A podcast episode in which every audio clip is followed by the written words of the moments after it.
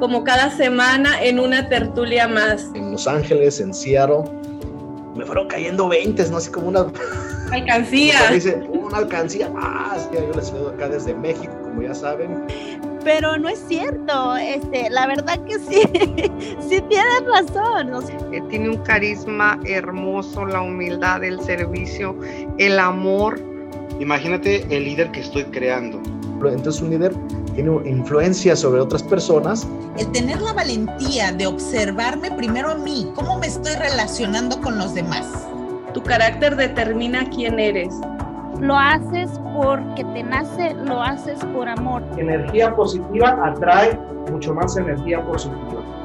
Y Maxwell nos dice, ese es el carácter, ahí está el carácter, es mucho más grande por dentro que por fuera sabemos que todos tenemos todas las cualidades, ¿verdad? Nos dieron un kit completo a todos. Eh, El hecho de que tú la presencia únicamente de la persona genera una cierta energía y la sentimos. Y eso le llamamos una cierta carisma, un poder de atracción. Hay que desarrollar una personalidad magnética.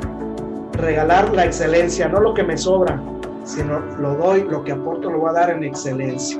No porque me obligan, no porque me exigen, no porque alguien lo dijo, sino porque me nace de corazón, desde mi honestidad. Podrás tener mucho carisma, podrás ah, algunas veces eh, tener bastante comunicación con las personas. Lo de, verbo, de verborreada. Un minuto también las puedes destruir por no tener un compromiso.